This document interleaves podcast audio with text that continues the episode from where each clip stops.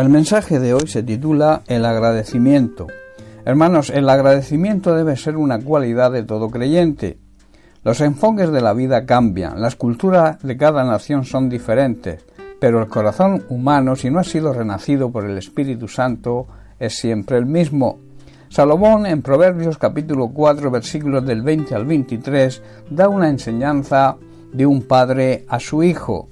Dice así, Hijo mío, está atento a mis palabras, Inclina tu oído a mis razones, no se aparten de tus ojos, guárdalas en medio de tu corazón, porque son vida a los que las hallan y medicina a todo su cuerpo. Y luego hace una tremenda declaración y un buen consejo, dice, sobre toda cosa guardada, guarda tu corazón, porque de él mana la vida. Dios es nuestro Padre y a través de su palabra nos quiere enseñar a prestarle atención y escuchar atentamente lo que nos dice.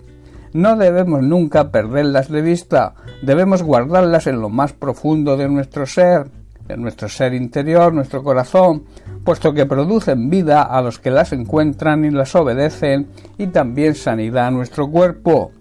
Luego Salomón, como he dicho, hace una gran advertencia. Sobre todas las cosas debemos cuidar, debemos proteger nuestro corazón, porque éste va a determinar el rumbo de nuestra vida.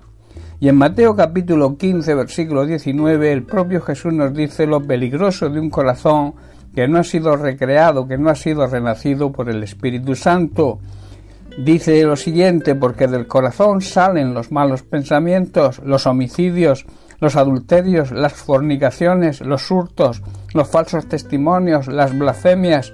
Hermanos, un corazón duro, un corazón insensible y orgulloso, y muchas veces también un corazón religioso, no puede ser agradecido. De ahí la necesidad de ser regenerado, de ser renacido por el Espíritu Santo. En el Evangelio de Lucas capítulo 17 versículos 1 al 17 leemos lo siguiente. Dice así, yendo Jesús a Jerusalén, pasaba entre Samaria y Galilea, y al entrar en una aldea le salieron al encuentro diez hombres leprosos, los cuales se pararon de lejos y alzaron la voz diciendo Jesús, Maestro, ten misericordia de nosotros. Cuando él los vio, les dijo, Id, mostraos a los sacerdotes, y aconteció que mientras iban fueron limpiados.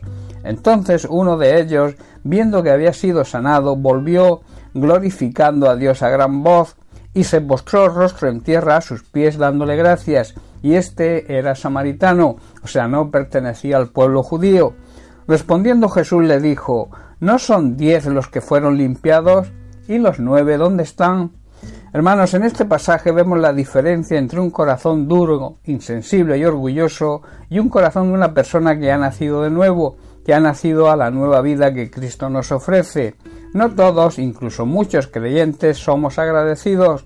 Un alto porcentaje de personas no son agradecidas con los favores recibidos por otras personas y tampoco son agradecidas con Dios. En el pasaje que nos ocupa, de diez personas que recibieron el favor y el milagro del Señor y fueron sanadas, solamente una se mostró agradecida y regresó a darle las gracias. Solamente una fue capaz de reconocer el milagro recibido y agradecérselo a aquel que lo hizo. Jesús le preguntó ¿Dónde están los otros nueve?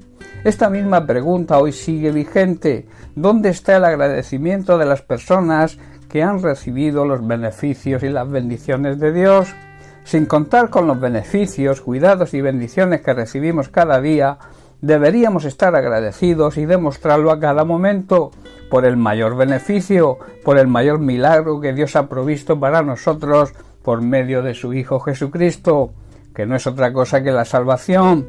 Yo pregunto, ¿por qué nos cuesta tanto ser agradecidos?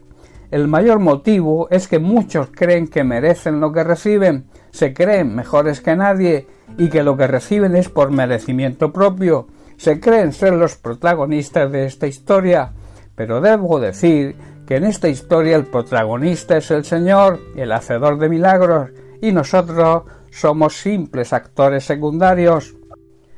Esta actitud viene provocada por la religión y siempre fue reprochada por Jesús, los religiosos de la época no podían aceptar a Cristo y recibir salvación porque confiaban en sus propios méritos para conseguirla.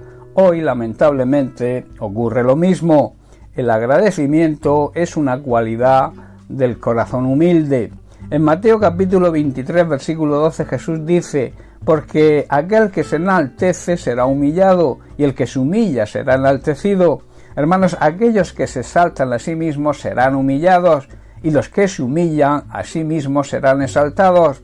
Hermanos, el agradecimiento es la actitud de un corazón sensible, de un corazón humilde, que reconoce que otras personas le han ayudado y sobre todo que reconoce la dependencia de Dios y que sólo Él es capaz de suplir toda su necesidad.